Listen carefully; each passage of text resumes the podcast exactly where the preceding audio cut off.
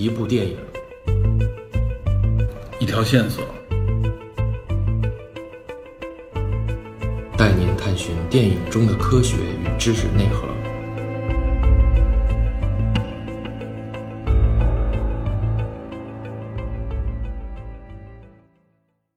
Hello，大家好，我是电影侦探的 Peter，今天我继续为您介绍国产经典电视连续剧《武则天》。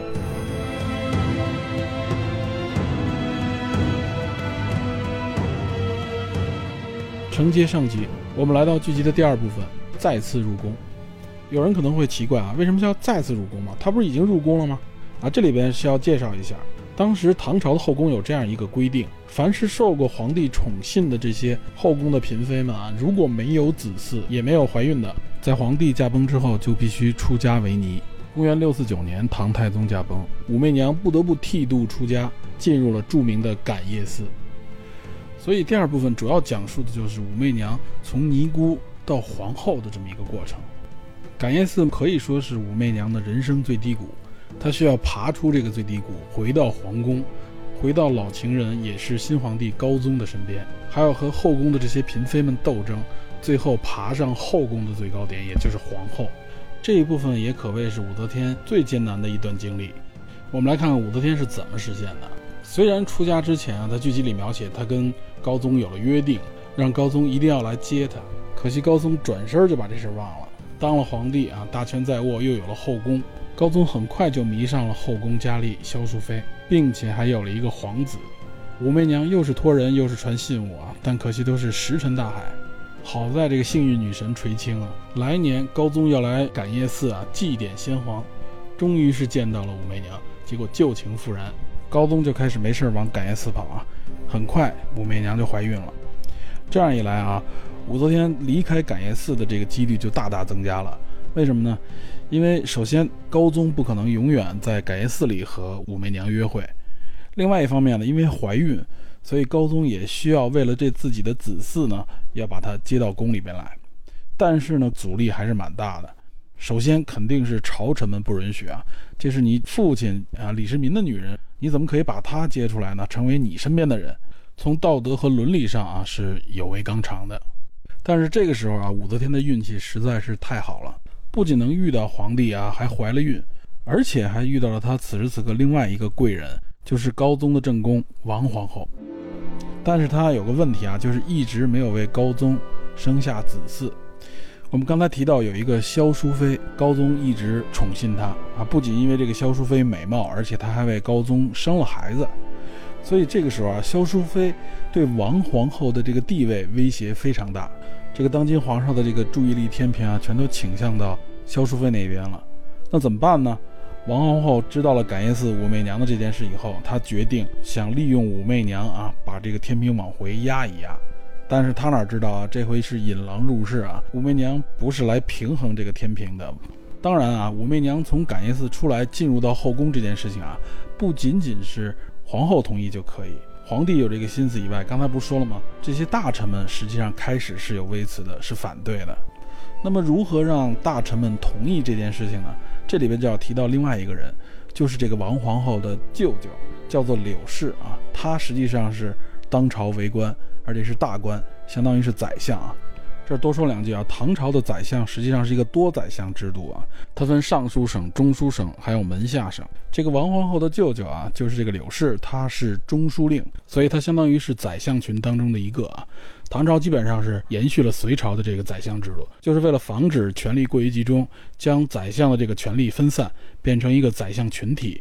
我们之前提到的啊，非常重要的长孙无忌，他不是这个长孙皇后的兄长吗？实际上他就是现代皇帝啊高宗的舅舅。所以这两个舅舅啊，在首相群当中都非常重要，他们属于是一派势力啊。皇后呢，打算利用武媚娘来压制萧淑妃。那么这些大臣们就给皇后还出了一个主意，我们要再加一个条件，是什么呢？就是要立太子。从这儿也可以看出啊，所谓后宫的这些争斗，不是为了争宠，目的还是为了争权，也就是皇位继承权啊。这个权力的传承啊，一直是所谓这个权力游戏当中的核心。但是有一个问题，皇后现在膝下无子，怎么办呢？他们想了一个办法，把这个陈王李忠过继给皇后啊。这个陈王李忠实际上是之前后宫一个身份比较卑微的陈姓的宫女为皇上生的一个儿子。这样一来呢，引入武媚娘，压制这个萧淑妃，以此为条件，过继过来一个皇子，立为太子，这样王皇后的地位就稳固了，从而这个官僚体系呢，又间接的控制了王位继承，是这么一盘大棋啊，所谓的大棋。但是显然大家都忽略了武媚娘这颗棋子的力量，这下就等于武媚娘重新进入到权力核心的这个竞技场之中。此时的武则天啊，可以说是踌躇满志，目标明确。王皇后呢也很快发现啊，这个武则天了不得，比这个萧淑妃还危险，而且还特别能生。那么也就是从这时候开始啊，王皇后就正式成为了武则天通往权力巅峰道路上的敌人。同时，王皇后背后的这个以长孙无忌、柳氏，包括褚遂良为主的这些官僚体系，也等于是站到了武则天的对立面。那么现在谁是武则天的盟友呢？目前看啊，只有皇帝高宗一个人。皇帝呢，算是勉强答应了王皇后的条件啊，立了这个新的太子。不得不说啊，武则天真是非常厉害。首先，她的自身就非常强悍，除了为皇帝生下一个儿子之后，接着几年之内就几次怀孕，生下了多个孩子。在这个过程当中啊，高宗呢不断的提升武媚娘的地位，从原来的才人啊升为昭仪，然后呢又想立她为妃。但是后宫的这个妃子的名额啊，一共就有四个，已经满了。皇帝不惜再加一个，当然也是遭到了朝臣们的反对。这样一来啊，两方的博弈也是越来越激烈。其中包括啊，武则天刚生下的一个女儿，在后宫突然夭亡。这件事呢，在电视剧里展现的是武则天为了陷害王皇后啊，不惜把自己的孩子闷死。这一点呢，基本上符合一些历史资料的记录啊，比如《新唐书》，比如《资治通鉴》里边都有相关的记录，而且记录的还非常详实。但这里我们不得不说啊，这种记录是值得商榷的。简单说呢，就是。在皇宫这样的地方啊，尤其是刚生了的孩子，肯定周边是有很多人的。无论是武昭仪当时身边的啊伺候的这些宫女们，还是皇后身边啊，都不可能说把现场人都清走，然后单独面对，这不符合当时的逻辑和场景。而且呢，这种婴儿夭亡的情况啊，在那个年代医疗环境下是非常普遍的，无论您是皇宫贵族还是普通老百姓。所以原则上啊，这件事情应该是一个偶发事件。在电视剧里啊，武则天利用这件事情来指责皇后，希望皇帝把皇后废掉，因为她杀这个孩子嘛，非常的险毒。那么实际上啊，嗯，王皇后被贬并不是因为这件事情，而是因为另外一件啊，就是发现皇后等人呢在后宫里边用这个巫蛊之术啊，诅咒这个武昭仪，甚至诅咒皇帝。但是显然这个事情肯定也是捏造的。目前呢，皇帝和武昭仪面临一个问题，废立皇后这件事情啊，不是他们现在能够随便说了算的，肯定要得到官僚机构的支持，也就是长孙无忌把持的这个朝堂。目前看，皇帝和武昭仪处于孤掌难鸣的状态啊，在官场上缺少人支持他们。哎，这个时候呢，就应运而生，产生了一批新的盟友。这些盟友呢，实际上就是从官场中来啊，主要是一些官场的新人，或者一些被打压失意的一些官员，包括了李义府啊，像许敬宗之类的。其中呢，李义府比较有代表性啊，他等于是一直被长孙无忌所打压啊，在官场上比较失意，马上就要被降职的这么一个官员啊，正在一筹莫展的时候啊。他的官场上另外一个朋友王德简给他出了一个高招。这个王德简说啊，说现在皇帝呢想废掉皇后，立武昭仪为新后，但是苦于呢被这个长孙无忌压制，他无法提出。这个时候你如果能够上书提议废掉王皇后啊，立武昭仪为新皇后，肯定会得到这个皇帝和武昭仪的大力支持啊。如果武昭仪能够上台，对你来说绝对是成为一个非常重要的政治盟友。结果这个李义府啊是茅塞顿开，立刻上书提议皇帝呢废掉王皇后，立武昭仪为新的皇后。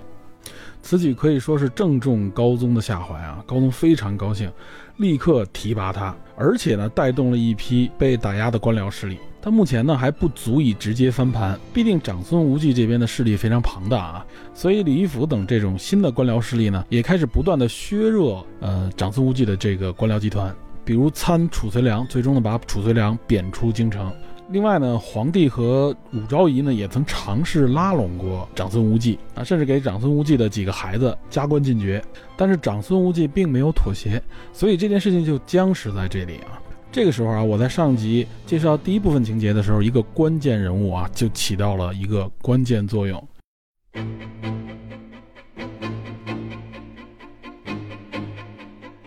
也就是掌握兵权的那个李绩啊，就是李世民设计让。啊，高宗去拉拢了这个实权派。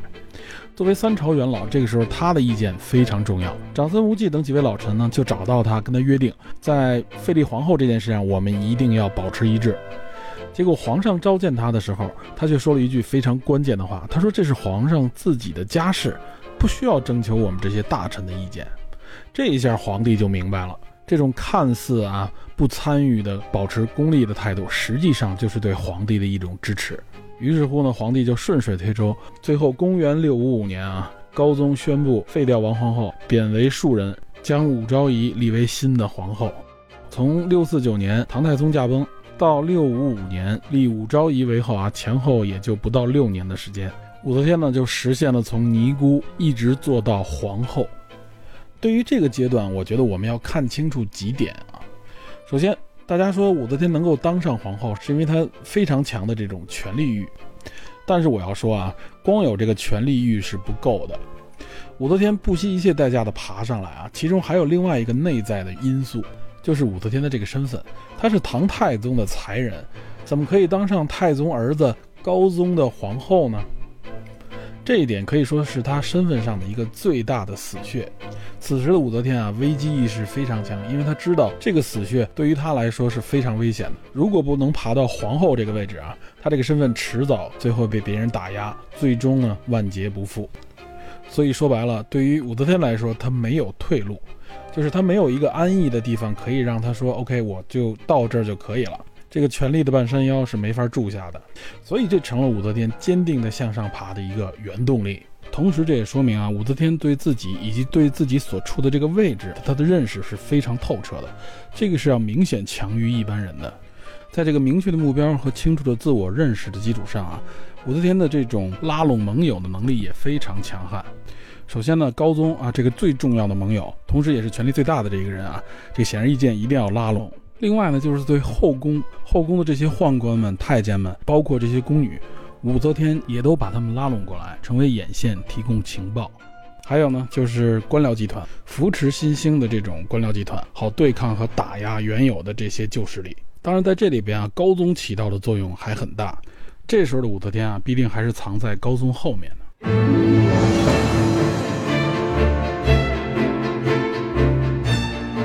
接下来这部电视剧的第三部分，也就是第三阶段，就是二圣临朝，武则天和高宗两个人一起临朝，也就是武则天从权力的幕后走到台前的这么一个过程。这一阶段呢，武则天其实主要做了几件事情。第一件事情就是清理后宫，因为高宗这个人啊比较多情好色，所以呢，武则天以照顾高宗的起居为名啊，说白了就是把高宗控制在自己的手里。并且裁撤嫔妃，对后宫进行彻底的整顿改革，甚至将自己的姐姐韩国夫人清理出宫啊，因为韩国夫人也受到高宗的喜爱，导致高宗呢不得不经常偷偷出宫私会情人啊，美其名曰微服私访。其实武则天这么做啊，目的很明确，就是控制住皇帝，也就把握住权力。另外，上一部分我们不是说了吗？已经废掉了王皇后，同时把萧淑妃也抓了起来。在电视剧里描写啊，是把王皇后和萧淑妃关押了很久，然后呢，把萧淑妃是活活打死，把王皇后呢更加残酷的，呃，削去四肢放到一个坛子里面啊，最后折磨致死。这部分情节其实也是有历史渊源的，在《旧唐书》里边也有记载。但是有两点要说清。首先呢，王皇后和萧淑妃啊被处死，实际上就是武则天被册封为皇后的这个时间，时间挨得非常近。另外呢，就是有关折磨处死这一段啊，肯定也是被人为加工了。简单分析一下啊，既然死亡的时间已经明确确认了，处死的方式实际上啊，对于武则天来说是没有必要用这种方式的。就是这种方式明显是一种发泄啊！武则天的原动力是夺权，不是仇恨。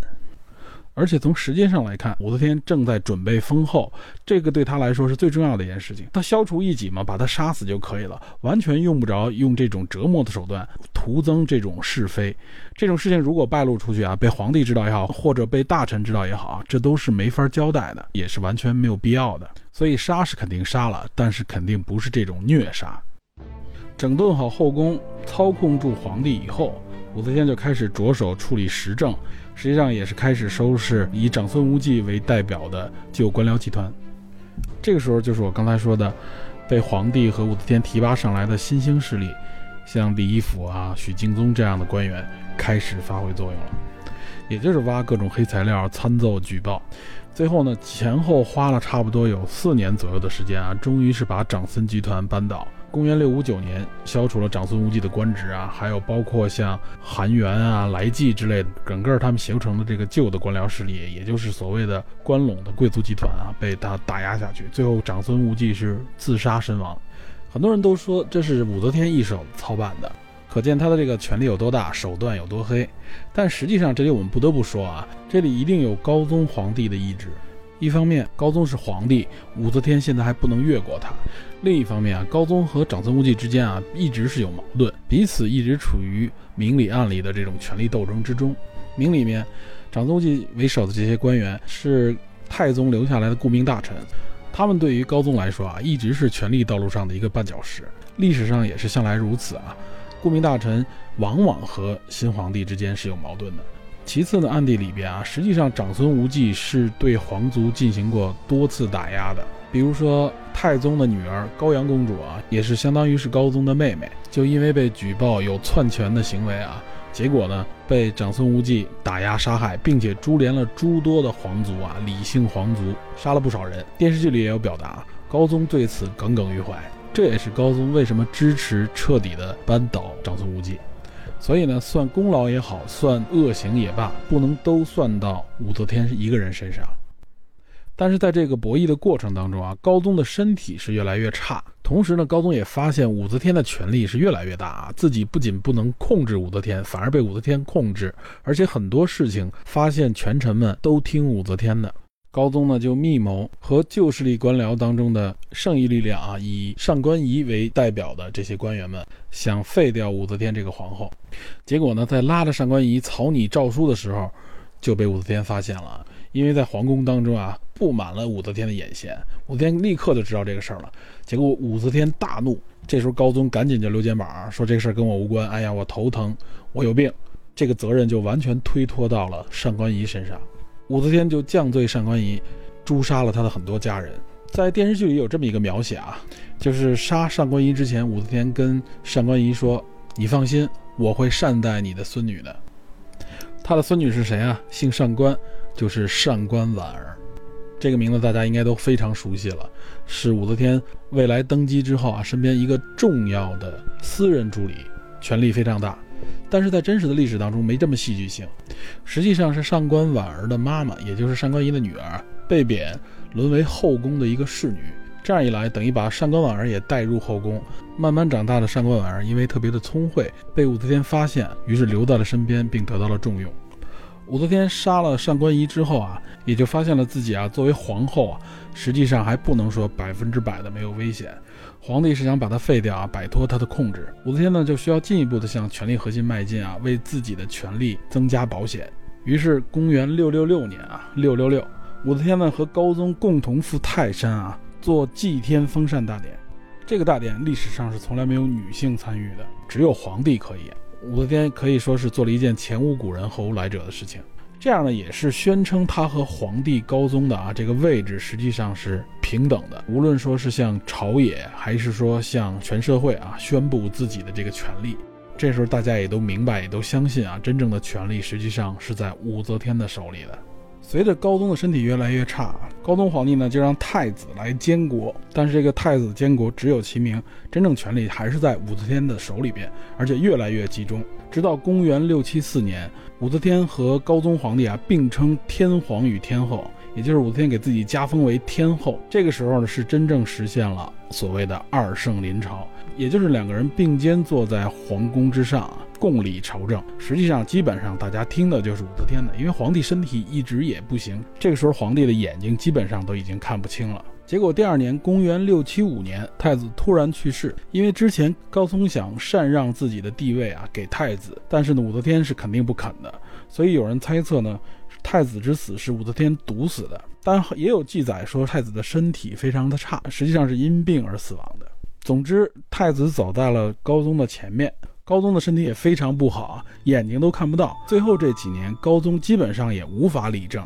所以一直是武则天一个人临朝，直到公元六八三年啊，高宗病逝驾崩，这就是整个第三阶段二圣临朝。武则天从幕后走到台前，完全接替了皇帝的位置，大权独揽。高宗驾崩，当时的太子李显继位。高宗留下遗诏，说军国大事如有不决者，由武后裁决。这就算正式进入了第四阶段太后时代。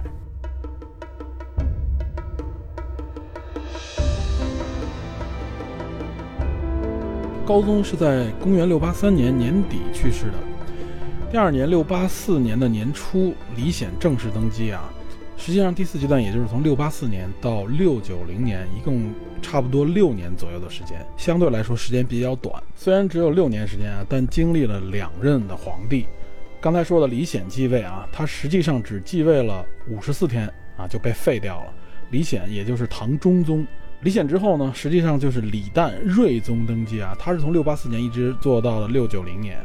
这个李显和李旦虽然都是武则天的亲儿子，但是李显为什么只当了两个月的皇帝呢？他一上来啊就要提拔自己的老丈人，就是相当于国丈啊，结果受到大臣的反对啊。说白了，李显有点操之过急。这个时候，李显觉得我是皇帝了，我提拔我的老丈人有什么不可以啊？非常傲慢。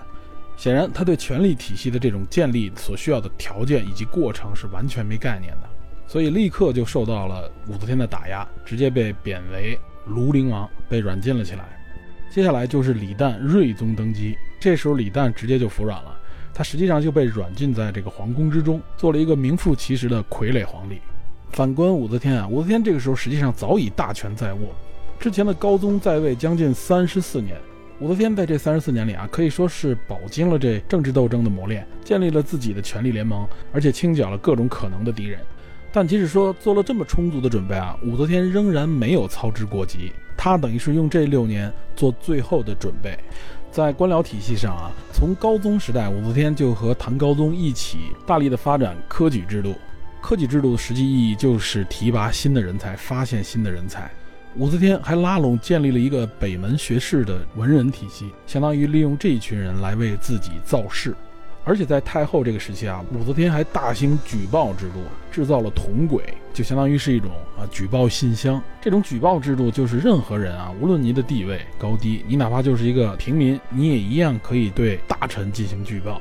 这个举报制度的实际意义也是为了铲除异己，控制官僚体系，也就是通过这个制度可以打压任何一个官僚。同时和这个举报制度配套的啊，武则天还大量的任用酷吏。可以说，这个时代是酷吏历史当中的顶峰。比较有代表性的酷吏啊，比如说像索元礼啊、来俊臣啊、侯思止、周兴等等啊，都是非常有名的酷吏。这些酷吏的目的就是把所有捕风捉影的这种举报啊，制造成冤案，然后再把冤案制造成铁案，也就是刑讯逼供、屈打成招，用各种超乎人类想象的残酷手段。逼迫这个嫌疑人承认莫须有的罪名，并指认和揭发任何一个他们想要指认的人。武则天可以说利用这种手段打压任何一个潜在的敌人，他认为的敌人，而且还利用这种手段啊打压了无数的皇族，也就是李姓的皇族，几乎将李唐的这个宗室斩尽杀绝。很多王族啊都以叛乱的罪名被绞杀，包括像安南王李颖啊、李贤啊。包括他的孩子，而且还镇压了琅琊王李冲、越王李真等等等等，很多王室贵族被审、被关押，最后被自杀。这样一来呢，武则天可以说是基本上肃清了所有自己权力道路上的障碍，为自己登基做足了最后的准备。这个时候啊，全国各地开始出现各种各样的祥瑞啊，有人上表请武则天登基啊。一开始这个人数还不多，几百人，武则天还故作姿态。可以说是婉言谢绝了他们这个请求，但是紧接着下一轮就是有几万人之动啊，请求武则天登基，各地都报上来各种各样的祥瑞。说白了就是为武则天登基制造社会上的舆论基础。于是公元六九零年啊，武则天终于废掉了睿宗，自己登基，改国号为周，并且把东都洛阳定为神都，然后尊号圣神皇帝。这个时候才真正正式称她为武则天。这时候让她废掉的李旦呢，改为皇嗣，武则天也正式成为了中国历史上唯一的一位女皇帝。这是公元六九零年，就算正式进入了我们要讲的第五阶段，也就是女皇登基啊。这个时间段基本上是从公元六九零年到七零五年前后，一共十五年的时间。这也是整部剧的最后一个阶段。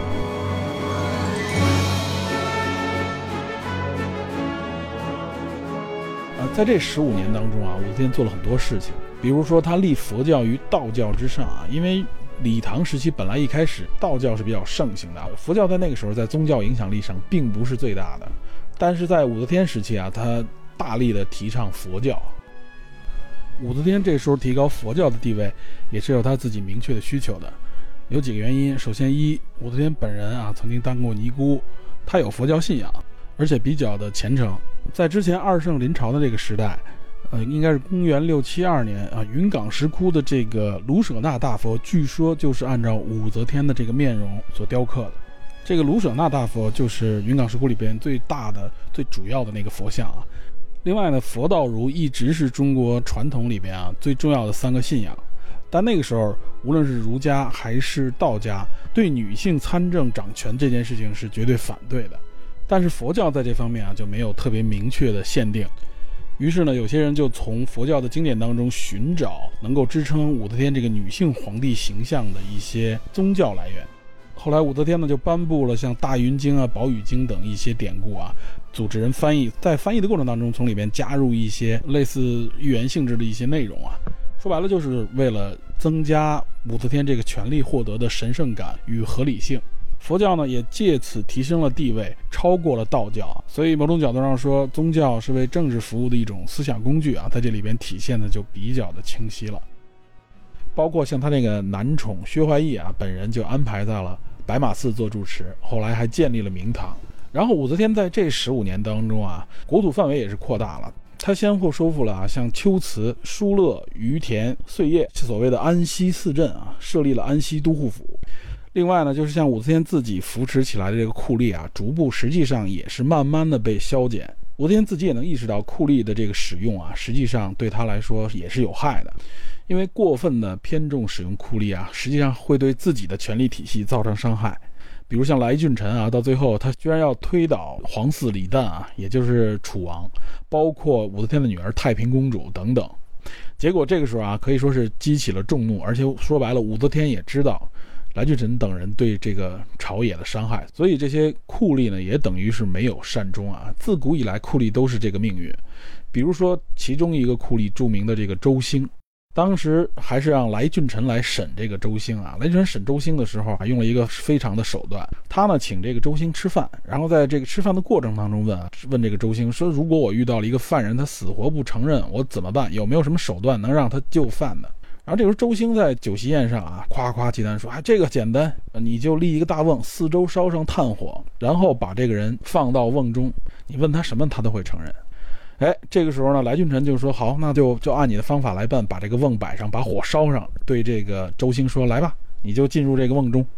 这就是后来的成语“请君入瓮”啊，说的就是这个典故。所以说，这些酷吏最后都没有善终啊。来俊臣是在公元六九七年被武则天下令处死的啊。所以说，酷吏本身都没有善终。酷吏这个制度从古至今一直存在，但是都没有好下场。大家记住这个历史。在被酷吏打压的这群人当中啊，其中有一个人非常著名，可以说是武则天登基以来，对武则天最重要的一个人物啊，也是最后贵为宰相啊。这个人是谁呢？这个人就是狄仁杰。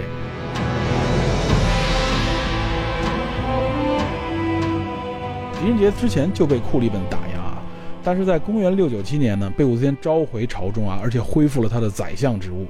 但是狄仁杰恢复宰相职务，实际上前后辅佐武则天也就只有三年左右的时间啊。但是这三年对于武则天来说非常重要，也正是因为有了狄仁杰的存在，可以说让武则天从一个政客变为了一个政治家啊。从历史上对他的评判都有了改观，就是因为狄仁杰的存在。狄仁杰可以说是武则天的另外一面。武则天比较的相对来说比较的残酷啊，手段比较的强硬，但是狄仁杰一直倡导的就是仁义，而且在很多地方，狄仁杰可以向武则天直谏，别人不敢说的话，狄仁杰敢说，而且武则天也非常器重狄仁杰啊，可以说狄仁杰是在武则天朝中的一个非常独特的存在，他们两个人可以说是彼此成就了对方啊，两个人的年龄也相仿，狄仁杰比武则天稍微年轻一点，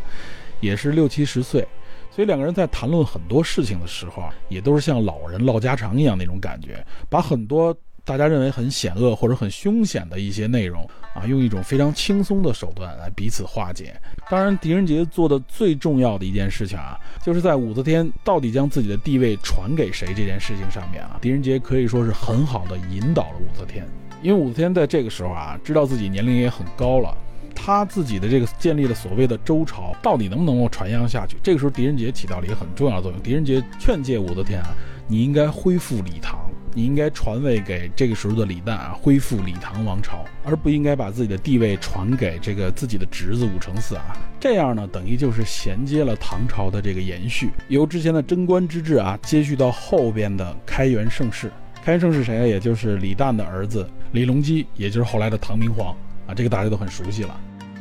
武则天可以说是在自己正式执政的这个年代当中啊，做了不少很有意义的事情。比如说，他进一步完善科举制度啊，开创了殿试啊，也就是说，最后这个考试由皇帝亲自主持，在皇宫之中进行考试。呃，最早实际上殿试呢是在高宗李治的时候啊就办过几次，但是规模一直很小，李治也没有把这个事情延续下去。在武则天等于是正式啊将这个殿试的模式啊。扩张开来，让这个模式呢成为整个科举制度当中的最高一级的考试啊，一直传续到呃清朝。最后这些考生呢，通过殿试录取的啊，就是进士。那么这些人当中评出的第一名就是状元啊，第二名是榜眼，第三名是探花。这个大家都很熟悉了，这就是整个的殿试的由来。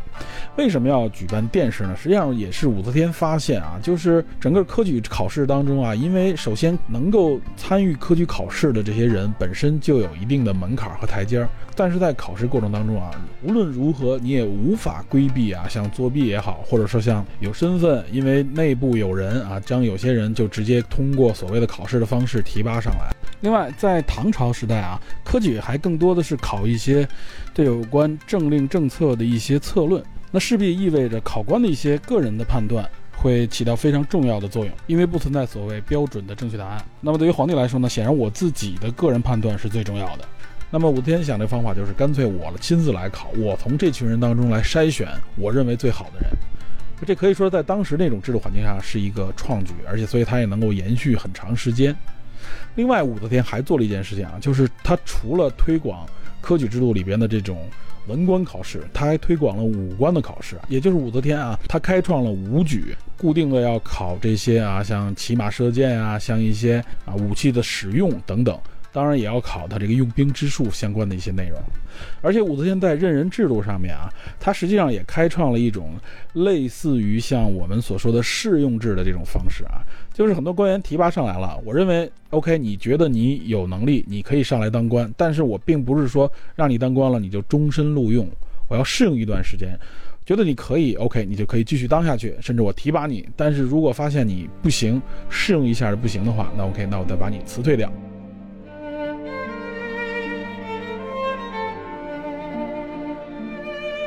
这里边呢，扮演李鸿章的这个演员，我要提两句啊。扮演李鸿章的演员的名字叫王兵，他就是后来我特别喜欢的一部啊中国的国产电视连续剧《走向共和》当中扮演李鸿章的这个演员啊。《走向共和》是两千零三年上映的啊。实际上，他拍摄走向共和》这部片子的时候，应该是两千年左右。当时的王兵呢已经七十岁了，他在剧中扮演的李鸿章可以说是一炮而红。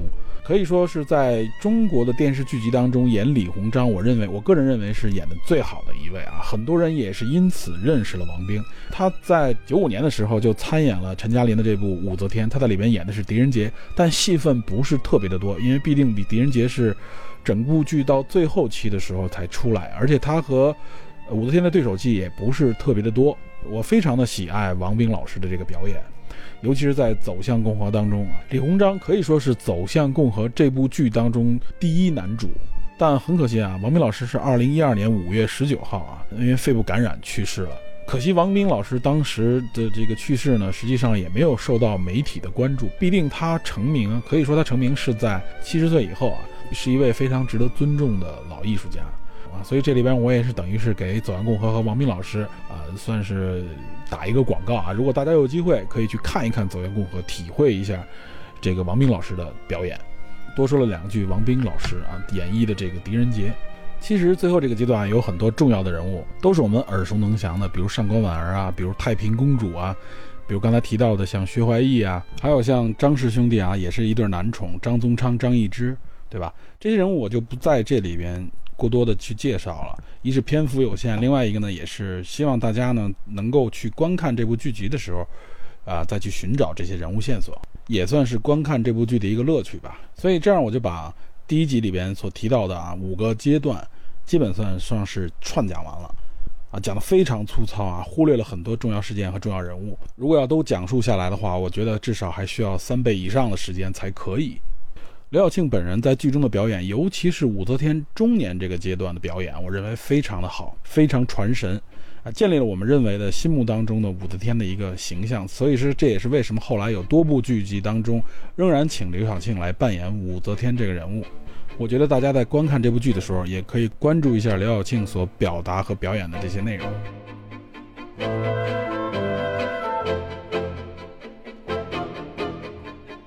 这部剧基本上是按照历史证据的方式来拍的，像戏说呀、架空之类的这些内容相对来说很少，也就是灌水灌的很少，所以我认为内容的厚度和维度还是足够的。那么我们到底应该如何看待武则天所身处的这段历史？它在中国的历史当中啊，到底有着怎样的意义？武则天登上权力巅峰，到底有怎样的独特手段和特殊的因素呢？还有武则天到底算不算是一个中国历史上的女权主义代表呢？为什么武则天这样的女皇帝只产生于唐朝这一个时代？有什么历史必然或者规律性可循吗？有关这些，我将在下集当中和大家聊一聊。好，以上就是武则天这期专辑的第二集内容，感谢您的收听，我们下集再见。